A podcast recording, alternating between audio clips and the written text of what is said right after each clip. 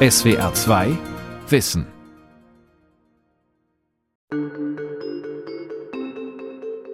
Mini-WG-Zimmer, jeden Tag Nudeln mit Pesto, das Konto oft im Dispo. Viele Studierende waren schon immer knapp bei Kasse. Seit einigen Jahren aber hat sich die Lage verschärft. Ein WG-Zimmer kostet schon mal 700 Euro. Während der Corona-Pandemie sind Studentenjobs weggefallen. Dazu kommen die hohe Inflation und die Energiepreise. Laut einer Untersuchung des Paritätischen Wohlfahrtsverbands ist fast jeder dritte Studierende von Armut betroffen. Wie wirkt sich das aus auf das Studentenleben und auf die Chancengleichheit? Muss man sich ein Studium wieder leisten können? Arm an der Uni. Was Geldnot für Studierende bedeutet. Von Christine Werner.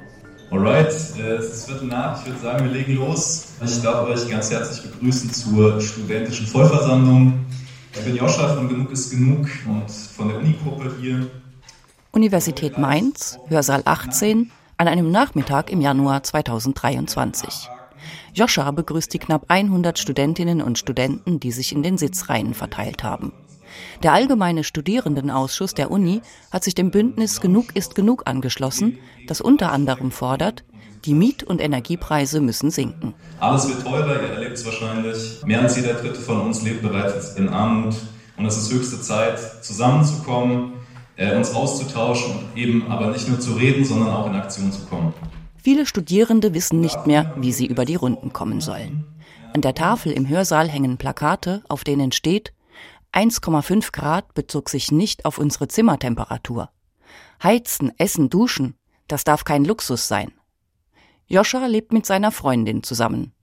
Er hatte es noch nie so kalt zu Hause, erzählt er. Also wir haben echt später angefangen, auf jeden Fall zu heizen und dann einzelne Räume nur und ja, jedes Mal, wenn man die Heizung auch nur einen Tick quasi höher gedreht hat, immer mit dem Gefühl, ja, also wo, wo spare ich das quasi wieder ein? Und auch irgendwie sehr ungewiss, so wie viel kostet das jetzt tatsächlich? Ähm, wann kommt die Rechnung? 30 Prozent aller, die studieren, leben in Armut.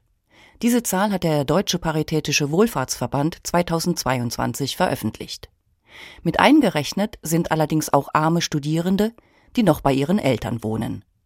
Greta Schabram ist Referentin für Sozialforschung und Statistik beim Paritätischen Verband. Sie hat die Daten zur finanziellen Lage der Studierenden analysiert und auch die Quote für diejenigen berechnet, die alleine leben oder in Wohngemeinschaften. Und sind dann zu den Befunden gekommen, die uns dann doch haben aufschrecken lassen, dass die Armut von Studierenden deutlich, deutlich höher liegt. Die, die quasi auf sich allein gestellt sind, sind zu 80 Prozent arm und das ist schon ein dramatischer Befund. Der Paritätische Verband hat die offizielle Armutsdefinition als Grundlage genommen. Danach gilt als arm, wer weniger als 60 Prozent des mittleren Nettoeinkommens hat. Aktuell ist das ein monatlicher Betrag von 1251 Euro oder darunter. Die Geldnot von Studierenden bestätigt auch Matthias Anbuhl, Vorstandsvorsitzender des Deutschen Studierendenwerks. Er ist von den Zahlen nicht überrascht. Aber da junge Menschen in einer Ausbildung nie so viel verdienen wie jemand, der ausgelernt hat, orientiert sich das Studierendenwerk an anderen Größen. Deswegen gucken wir selbst auf das Budget der Studierenden und stellen da aber auch fest, dass es eine erhebliche Armut gibt, dass ungefähr um den Schnitt 15 Prozent aller Studierenden auch weniger als 800 Euro im Monat zur Verfügung haben. Wenn man sich mal anschaut, in München kostet laut neuesten Marktforschungs Studien ein WG-Zimmer im Schnitt 700 Euro, dann kann man sich vorstellen, dass man damit schon nicht über die Runden kommt und nicht über den Monat kommt. Ja, also Studienzeit ist auf jeden Fall für mich eigentlich die ganze Zeit finanziell sehr knapp gewesen. Joscha studiert seit 2014 in Mainz Philosophie mit den Nebenfächern Politikwissenschaft und Wirtschaftswissenschaften. Er ist fast fertig mit dem Studium und hat sich bereit erklärt, über seine Situation zu sprechen. Das wollten viele gar nicht. Joscha kennt es, mit wenig Geld auszukommen. Also ich bin lange Zeit auch mit Hartz IV aufgewachsen, das heißt, ich kenne die Situation, dass wenig Geld da ist und man lernt, Bedürfnisse und Ansprüche auf jeden Fall auch daran anzupassen. Also für mich war es eigentlich in der ganzen Studienzeit so, dass ich mich oft lieber zu Hause zum Beispiel treffe auf einen netten Abend irgendwo. Ist einfach auf jeden Fall deutlich, deutlich günstiger. Im Supermarkt kauft er, was gerade im Angebot ist und kocht mit seiner Freundin zu Hause. Er mag Musik, geht aber nicht auf große Konzerte, sondern in kleine Clubs, wo der Eintritt frei ist. Außerdem spart er bei der Kleidung. Ich kaufe mir zweimal im Jahr vielleicht äh, irgendwie neue Klamotten, wenn es wirklich nötig ist. Ich glaube, ich besitze pro Jahreszeit eine Jacke, ein paar Schuhe. Und habe aber auch nicht das Gefühl, die ganze Zeit, oh Gott, bin ich arm, sondern es ist einfach für mich auch normal und staune aber immer wieder, wenn es ähm, für, für andere Leute eben ganz anders ist. Joscha ist nicht der Erste in der Familie, der studiert. Seine Mutter hatte ein Studium angefangen, musste es aber abbrechen, erzählt er. Sie war lange alleinerziehend. Nach dem bürgerlichen Gesetzbuch sind Eltern verpflichtet, ihren Kindern während einer Berufsausbildung und damit auch während eines Studiums Unterhalt zu zahlen. Können sie das nicht leisten, kann man BAföG beantragen. Der Staat springt dann ein. Joscha hat bis jetzt BAföG bekommen, fast den Höchstsatz um die 800 Euro. Davon gehen 400 Euro für die Miete drauf und 200 bis 300 für Lebensmittel und Dinge des täglichen Bedarfs, sagt er. Ein Loch in die Kasse gerissen hätten jedes Mal Fachbücher und der Semesterbeitrag von 300 Euro. Was ihm konkret hilft, ist das günstige Mensaessen. Das ist was, was ich eigentlich genossen habe, also vom, vom finanziellen Aspekt vor allen Dingen, weil es eigentlich immer Gerichte gab, wie den Eintopf, dass man dafür zwei, drei Euro zumindest satt werden konnte. Aber auch das wurde im Zuge von Inflation und Energiekrise jetzt teurer. Genau, und das merken auf jeden Fall viele Studierende gerade, dass auch die Mensapreise angezogen haben. Und wenn man, also wenn das was ist, was du jeden Tag brauchst, und das ist dann irgendwie ein Euro oder so, das auf den Monat hochgerechnet, das merkt man dann schon. Mittagessen in der Mensa, abends ein Käsebrot oder Spaghetti mit Pesto. Das dürften einige aus der eigenen Studienzeit kennen. Hatten Studentinnen und Studenten nicht schon immer wenig Geld? Lebten in WGs mit gebrauchten Möbeln und Besuche bei den Eltern wurden verschoben, weil das Geld für die Heimfahrt nicht reichte? Waren Studierende früher nicht auch arm? Doch schon, sagt Joachim Rock, der beim Paritätischen Verband die Forschungsstelle leitet. Ich denke, die Armut Studierender ist lange nicht zur Kenntnis genommen worden. Studierende selbst wussten um ihre prekäre Situation, auch wer im Hochschulzusammenhang arbeitete, dem ist es nie entgangen. Im politischen Bereich äh, galt die Armut von Studierenden häufig als äh, Armut in Anführungszeichen nach unserer Wahrnehmung, weil da der Gedanke vorherrschte, das sind äh, junge Menschen, die dann häufig in sehr gut bezahlte Beschäftigungsverhältnisse kommen und Armut ist da eigentlich kein wirklich wirkliches Thema. Armut unter Studierenden wurde also nie so benannt. Es war eben das Studentenleben. Man kann aber auch die Situation von heute nicht mit der von vor 30, 40 Jahren vergleichen, erklärt Joachim Rock. Denn 1999 wurde die Bologna-Reform verabschiedet und damit an deutschen Hochschulen Bachelor- und Masterabschlüsse eingeführt. Das Studium sollte dadurch schneller, strukturierter und internationaler werden. Klar ist, alles ist heute enger getaktet. Es gibt mehr Prüfungen, weniger Freiraum für Jobs und kulturelles oder politisches Engagement. Studierende klagen über Zeitdruck und Stress. Dazu kommen jetzt die Preissteigerungen, die sie besonders treffen, weil sie den Großteil ihres Geldes für Lebensmittel und Wohnen ausgeben. Hi, ich bin Simon. Ich möchte euch ein bisschen was über meine persönliche Wohnsituation erzählen über meine Erfahrungen in den letzten Jahren, aber ich bin mir sicher, euch geht es da ähnlich oder ihr habt ähnliche Erfahrungen gemacht. Auf der Vollversammlung an der Uni Mainz geht es dann um das drängende Thema bezahlbare Wohnungen. Es gibt viel zu wenige davon. Mancher Hausbesitzer nutzt die Notlage aus und vermietet Bruchbuden zu einem horrenden Preis an Wohngemeinschaften. Das Moses Mendelssohn Institut wertet seit Jahren Daten von Wohnungsbörsen aus und hat festgestellt, die Mieten für WG-Zimmer sind im vergangenen Jahr noch einmal gestiegen. Im Schnitt kostet ein WG-Zimmer in München 700 Euro, in Frankfurt am Main 580, in Stuttgart 520 und in Tübingen 420 Euro. Häufig sind die Zimmer in einem miserablen Zustand. Simon berichtet von seinen Erfahrungen in Mainz. In den letzten fünf Jahren äh, ja, hatte ich mal tagelang kein Wasser, hatte keine Heizung, ich hatte Filme Jedes Mal ist trotz diesem Scheißzustand die Miete teurer geworden in der Zeit. Jedes Mal habe ich das Gefühl gehabt, eigentlich zahle ich zu viel. Sie wohnen zu dritt auf 60 Quadratmetern, kleine Küche, kleines Bad. Im Moment machen ihnen die Nebenkosten zu schaffen. 210 Euro für Strom, 240 Euro für Gas. Mit Internet kommen sie auf 490 Euro Nebenkosten. Sie streiten schon darüber, ob bei 16 Grad in der Wohnung die Heizung angestellt werden darf, sind genervt, dünnhäutig. Ein Mitbewohner hat existenzielle Sorgen. Und der muss jetzt einfach viel, viel mehr arbeiten. Und darunter leidet natürlich auch wieder sein Studium und er ist kurz vorm Abbrechen und richtig am Struggeln. Also es ist schon sehr heftig. Um Studenten wie Simon und Joscha etwas Druck zu nehmen und die hohen Energiekosten abzufedern, hatte die Bundesregierung im September 2022 für Studierende eine Soforthilfe von 200 Euro beschlossen. Anfang Februar 2023, sechs Monate nach dem Beschluss, war die sogenannte Soforthilfe aber immer noch nicht ausbezahlt. Das Antragsportal wurde gerade erst fertig. Also hilft nur arbeiten gehen.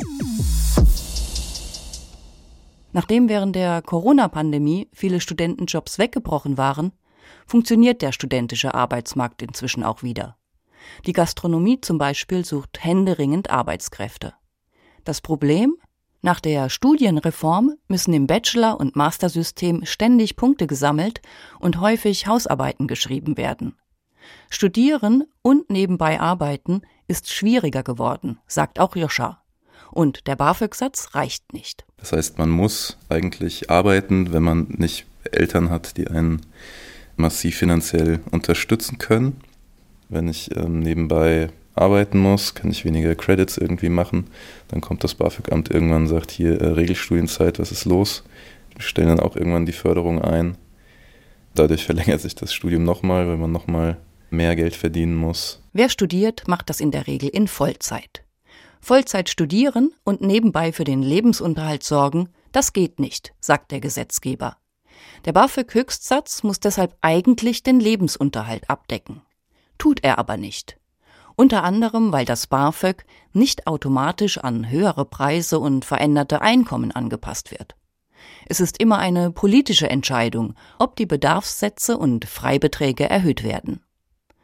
Nachdem jahrelang nichts passiert ist, hat die Bundesregierung 2022 reagiert und beides angehoben. Den Elternfreibetrag sogar um 20,75 Prozent.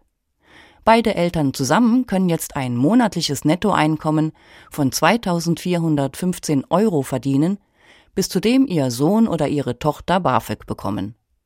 Der Kreis erweitert sich dadurch. Aber das reicht nicht, kritisiert Matthias Anbuhl. Also das große Problem ist, ursprünglich hat, ist das BAföG mal gestartet mit dem Ziel, dass man auch Familien mit unterem mittleren Einkommen erreicht. Mittlerweile ist das BAföG eigentlich ein Instrument, das vor allen Dingen Jugendliche, die in Familien von Niedriglöhnern wirklich aufgewachsen sind, erreicht. Und äh, wenn man das Ursprungsziel wieder erreichen möchte, dann muss man auch was bei den Freibeträgen machen. Die 20,75 Prozent der Bundesregierung jetzt, das war ein erster kraftvoller Schritt, aber die müssen jetzt auch am Ball bleiben. Das heißt, es müssen weitere kraftvolle Schritte folgen, damit man wirklich wieder Familien aus der unteren Mittelschicht erreicht. Auch die Bedarfssätze für den Lebensunterhalt wurden mit der Reform angepasst. Der Höchstsatz für junge, selbstständig lebende Studierende beträgt jetzt 812 Euro pro Monat. Davon sind 360 Euro Wohnkosten und 452 Euro Grundbedarf zum Leben. Aber auch das ist viel zu wenig und liegt unterhalb des Existenzminimums, erklärt Joachim Rock vom Deutschen Paritätischen Wohlfahrtsverband. Das BAföG ist eine existenzsichernde Leistung. Deshalb müsste eigentlich der Anspruch des BAföG sein, dass mindestens das Existenzminimum abgebildet wird. Das leistet das BAföG äh, nicht. Der Grundbetrag ist bei 452 äh, Euro. Das sind 50 äh, Euro weniger als das neue Bürgergeld beispielsweise ist. Das heißt, die, der Höchstbeitrag beim BAföG ist jetzt unter dem Existenzminimum. Das kann so nicht bleiben. Da muss mehr an Unterstützung geleistet werden werden. Der Deutsche Paritätische Verband und das Studierendenwerk fordern deshalb höhere BAföG-Bedarfssätze und eine Förderung unabhängig vom Einkommen der Eltern. Aber stehen Studierende trotz der Kritik In Deutschland nicht relativ gut da? Immerhin gibt es eine staatliche Förderung. Es werden keine Studiengebühren erhoben wie in vielen anderen Ländern.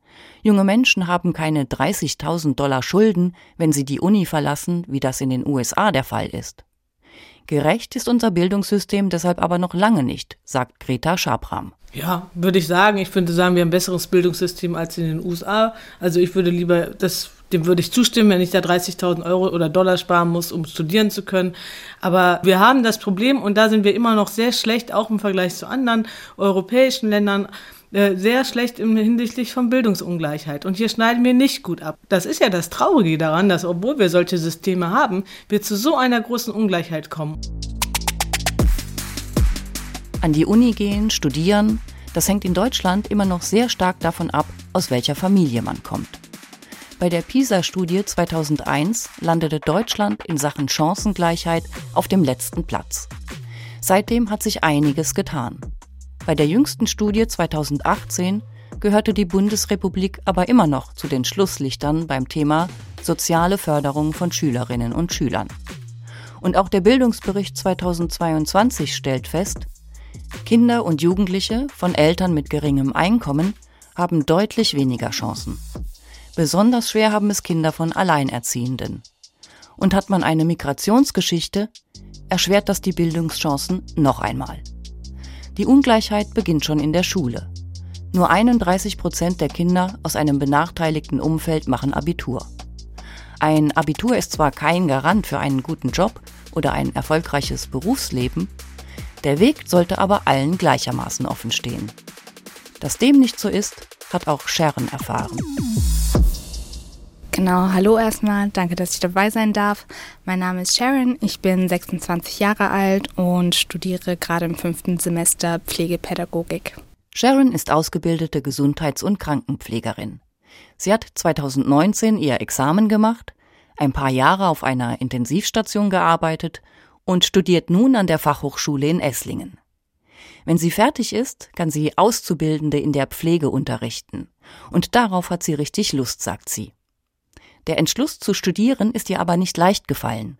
Sie hat sich gefragt, ob sie sich das Studium überhaupt leisten kann. Ich habe mich dann ähm, hingesetzt, nächtelang und geschaut, okay, wie ist überhaupt der Mietspiegel dort, was sind aber auch Semesterbeiträge, was kostet das Semesterticket, also alles, was aufs äh, Finanzielle dann hochgerechnet werden kann, habe ich mir dann ausgerechnet, angeschaut, habe mir eine Excel-Tabelle auch angelegt und das erstmal durchgerechnet, was kommt da auf mich zu und ob ich das halt stemmen kann. Sharon hat eine Migrationsgeschichte. Wie bei Joscha war auch ihre Mutter alleinerziehend. Sie hatte keine staatliche Unterstützung, aber lange Zeit drei Jobs gleichzeitig, um den Lebensunterhalt zu verdienen.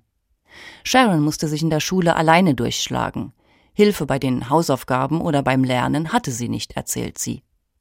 Als sie alle Kosten fürs Studium durchgerechnet hatte, war ihr klar, ohne einen kleinen Zuschuss geht es nicht. Als sie ihrer Mutter dann endlich von ihrem Wunsch erzählte, sagte diese, ich unterstütze dich, so gut es geht. Natürlich ist es dann belastend für sie, wenn sie mich da noch unterstützen muss weil sie arbeitet auch Vollzeit und hat noch einen kleineren Nebenjob, um mich da ein bisschen unterstützen zu können. Ne, das sind ja die Dinge, Eltern wollen ihre Kinder unterstützen, aber die Kinder oder jungen Erwachsenen merken durchaus, es ist eine Belastung. Und wenn meine Eltern wenig Geld haben, ist diese Belastung etwas, was mich auch belastet. Seit 2021 bekommt Sharon BAföG. Nach der Reform jetzt knapp 400 Euro. Auch Sharon arbeitet nebenher. Sie hat einen Minijob bei Lernfair einer Organisation, die sich für Chancengleichheit einsetzt. Sie koordiniert dort ein Team und verdient damit 520 Euro. Sie wohnt in einer Vierer-WG, wegen der gestiegenen Energiekosten wurde gerade die Miete erhöht. Für ihr 18 Quadratmeter großes Zimmer zahlt sie jetzt 510 Euro pro Monat. Die Miete ist der größte Posten, erzählt sie. Aber auch die gestiegenen Lebensmittelpreise belasten ihr Budget. Da merkt man es natürlich auch. Obst und Gemüse ist wahnsinnig teuer geworden, ist aber etwas, worauf ich zum Beispiel Wert lege, dass ich trotzdem äh, frisches Obst und Gemüse daheim habe und auch konsumieren kann. Und alles andere, also Ich bin jemand, der auch super gern mal was Süßes isst oder sehr gerne nascht. Gerade auch in der Prüfungsphase merke ich dann doch, dass die Vorräte aufgebraucht sind mittlerweile. Aber da sage ich dann konsequent, dass es dann halt nicht nötig ist. Die Kommentare, dass wer studiert, schon immer wenig Geld hatte und sich häufig von Nudeln mit Pesto ernährt hat, die kennt sie auch. Aus ihrer Sicht lastet heute aber ein anderer Druck auf Studierenden. Ja, Nudeln mit Pesto gibt es auch heute noch in WG-Küchen. Daran hat sich nichts geändert. Aber die Belastung einfach ist nochmal eine andere, weil es halt wirklich auch darum geht, dass viele ernsthaft darüber nachdenken, ihr Studium abzubrechen, weil sie es sich einfach nicht leisten können. Und das ist dann halt, also auch mental ist es so eine Mehrbelastung, die von einigen dann doch unterschätzt wird, was das dann mit einem auch macht. Auch Joscha kennt diese Belastung. Wenn Leute Eltern haben, die zum Beispiel einfach die Finanzierung des Studiums sicherstellen können, dann fällt da so viel Last quasi weg. Natürlich an Zeit, die frei wird, die man ins Studium stecken kann oder auch in soziale, kulturelle, politische Aktivitäten. Aber auch einfach dieses, weiß nicht, dieses dran denken müssen, wie finanziere ich den nächsten Monat, was mache ich, wenn ich äh, irgendwie krank werde und einen Job habe, in dem ich das dann nacharbeiten muss zum Beispiel oder einfach Verdienstausfall dann habe. Die Sorge, wie man über die Runden kommt, das Hadern, ob man der Mutter oder den Eltern die kleine Unterstützung abverlangen darf, dieses Gedankenkarussell wirkt sich natürlich auf das Studium aus, sagt Sharon. Man steht ständig auf wackeligen Füßen oder auf wackeligen Untergrund und hat einfach keine Sicherheit. Und das ist super belastend und beeinflusst natürlich auch die Performance eben in der Hochschulleistung, wenn man eben nicht mit klarem Kopf dabei sein kann, sondern ja, wie man so schön sagt, tausend Tabs dann nebenher noch auf hat, über die man sich trotzdem noch Gedanken machen muss und einfach keinen klaren Fokus auf ja, das Wesentliche hat, nämlich sein Studium und dementsprechend auch auf ja, Aufstiegschancen. Auf der Vollversammlung in Mainz meldet sich Clara. Das Mikrofon wird ihr gebracht. Clara hat mit dem Studium erst angefangen. Soziologie und Politikwissenschaft. Sie erzählt ganz kurz von ihrer Situation. Ich habe mir gar keine Gedanken darüber gemacht, oh, das wird zu viel zu lernen. Ich habe mir nur Gedanken darüber gemacht, das wird so teuer und darf ich das überhaupt? Weil ich ja weiß, so meine Mutter spart jetzt noch mehr, weil sie irgendwie oder mich unterstützen will. Ich bin einfach wütend, dass ich darüber nachdenken musste. Gerade einmal 21 von 100 Arbeiterkindern gehen an die Universität. Bei Kindern aus Akademikerfamilien sind es 74 von 100. Das liegt zwar auch an falschen Weichenstellungen in der Schulzeit. Laut ihrer Grundschulempfehlung hätte Sharon zum Beispiel nie eine höhere Schule besucht. Es liegt zu einem großen Teil aber auch an der unsicheren und ungenügenden Studienfinanzierung, betont Matthias Anbuhl vom Studierendenwerk. Insofern ist Chancengleichheit nicht gegeben und das ist fatal, glaube ich. Ähm, einerseits aus sozialen Gründen, weil jeder Mensch aus meiner Sicht das Menschenrecht auf Bildung hat und auch auf soziale und gesellschaftliche Teilhabe.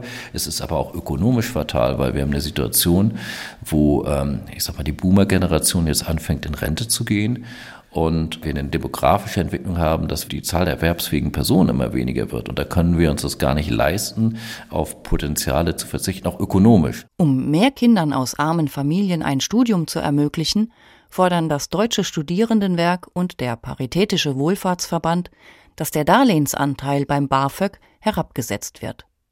Das BAföG ist zur Hälfte ein Zuschuss und zur Hälfte ein Darlehen, das zurückgezahlt werden muss. Wer BAföG bezieht, macht also auch Schulden. Im Moment ist das Darlehen auf 10.000 Euro gedeckelt.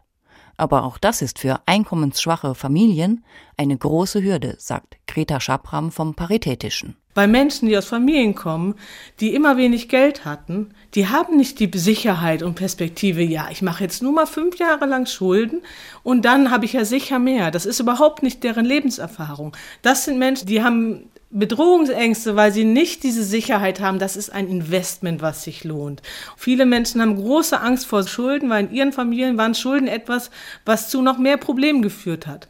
Und nicht etwas, was mal kurz da war und es war die Investition in die goldene Zukunft, die nie eingetreten ist. Sharon hat für ihre Zukunft gekämpft. Sie hatte keine Hilfen, keine Netzwerke. Nachdem ihr Finanzplan für das Studium einigermaßen stand, musste sie sich erst einmal informieren, wie man sich überhaupt an einer Hochschule einschreibt. Damit es andere einfacher haben, engagiert sie sich inzwischen als Mentorin bei Arbeiterkind e.V. Die Organisation unterstützt Menschen, die als Erste in ihrer Familie studieren. Sharon hat während ihres Studiums die Stuttgarter Regionalgruppe kennengelernt und ist seitdem dort aktiv. Sie trifft sich mit anderen zum Austausch, geht auf Messen, berät zu Stipendien und gibt ihre Erfahrungen weiter. Das sind halt doch nochmal andere Türen, die ich halt jetzt für meine kleine Cousine zum Beispiel aufmachen kann, die ich aber davor halt nicht hatte. Also ich musste selber eben durch diese Türen gehen, ich musste selber diese Hürden überwinden. Bin auch dankbar, dass ich auch Hilfe dabei hatte, da überhaupt nach vorne zu kommen oder auch Leute an meiner Seite hatte, Freundinnen hatte, die mich auch motiviert hatten, wenn ich manchmal das Gefühl gehabt habe, auch jetzt im Studium, eigentlich gehöre ich hier gar nicht hin oder ähm, habe gar keine Ahnung, ob, ob, das überhaupt Sinn macht, äh, dass ich das hier noch weiterführe, die ja trotzdem an mich glauben. In Mainz geht nach zweieinhalb Stunden die Vollversammlung zu Ende. Alle rollen ihre Plakate ein und verabreden Termine für weitere Treffen und Aktionen. Sie wollen weiter für Verbesserungen kämpfen. Auch Joscha wird sich weiter für bessere Studienbedingungen einsetzen. Was ist aus seiner Sicht am dringendsten? Mehr Geld mit deutlich weniger Aufwand, als es im Moment der Fall ist. Einfach Soforthilfen, die wirklich sofort helfen. Und dann zeitnah eine wirklich massive BAföG-Reform mit einer deutlichen Erhöhung der Regelsätze und einer Öffnung für wirklich alle Studierende. Sharon schreibt demnächst ihre Bachelorarbeit. Nebenbei muss sie sich im Moment aber auch um ein Wohnungsproblem kümmern. Sie haben Schimmel im Haus entdeckt, womöglich müssen alle ausziehen, nur wohin? Neben all den Herausforderungen engagiert sie sich weiter für Bildungsgerechtigkeit. Ihr Herzensthema. Von Bildungschancen haben am Ende alle etwas, sagt sie. Das kommt dann halt auch schlussendlich nicht nur dem Staat zugute, sondern auch der Gesellschaft, wenn man dann halt Leute hat, die Lust haben, wirklich ihre Arbeit auszuüben, die halt auch qualifiziert sind und am Ende des Tages ja trotzdem ja auch der Gesellschaft etwas zurückgeben können. Und darum geht es halt, dass man halt eben das ermöglicht. SWR 2 Wissen. Arm an der Uni, was Geldnot für Studierende bedeutet. Autorin und Sprecherin Christine Werner. Redaktion Vera Kern. Ein Beitrag aus dem Jahr 2023. Und hier noch ein Podcast-Tipp. Das Schul- und Bildungssystem braucht dringend ein Systemupdate. KI, Krise, soziale Ungerechtigkeit und darüber hinaus rechnen Bildungsforscher bis 2035 mit 80.000 fehlenden Lehrkräften in Deutschland. Um es kurz zu machen, die Schule brennt. Ich bin Bob Blume. Lehrer und Bildungsinfluencer. Um zu verstehen, welche Brände gelöscht werden müssen, spreche ich im SWR-Podcast Die Schule brennt mit ExpertInnen. Gemeinsam versuchen wir, diese Bildungsmisere aus verschiedenen Perspektiven und Fachrichtungen zu beleuchten. Wo besteht akuter Handlungsbedarf? Welche Hindernisse gibt es und was braucht es konkret, um diese zu beheben? Das alles im Podcast Die Schule brennt auf swrwissen.de, in der ARD Audiothek und überall, wo es Podcasts gibt. SWR 2 Wissen. Manuskripte und weiterführende Informationen zu unserem Podcast und den einzelnen Folgen gibt es unter swr2wissen.de.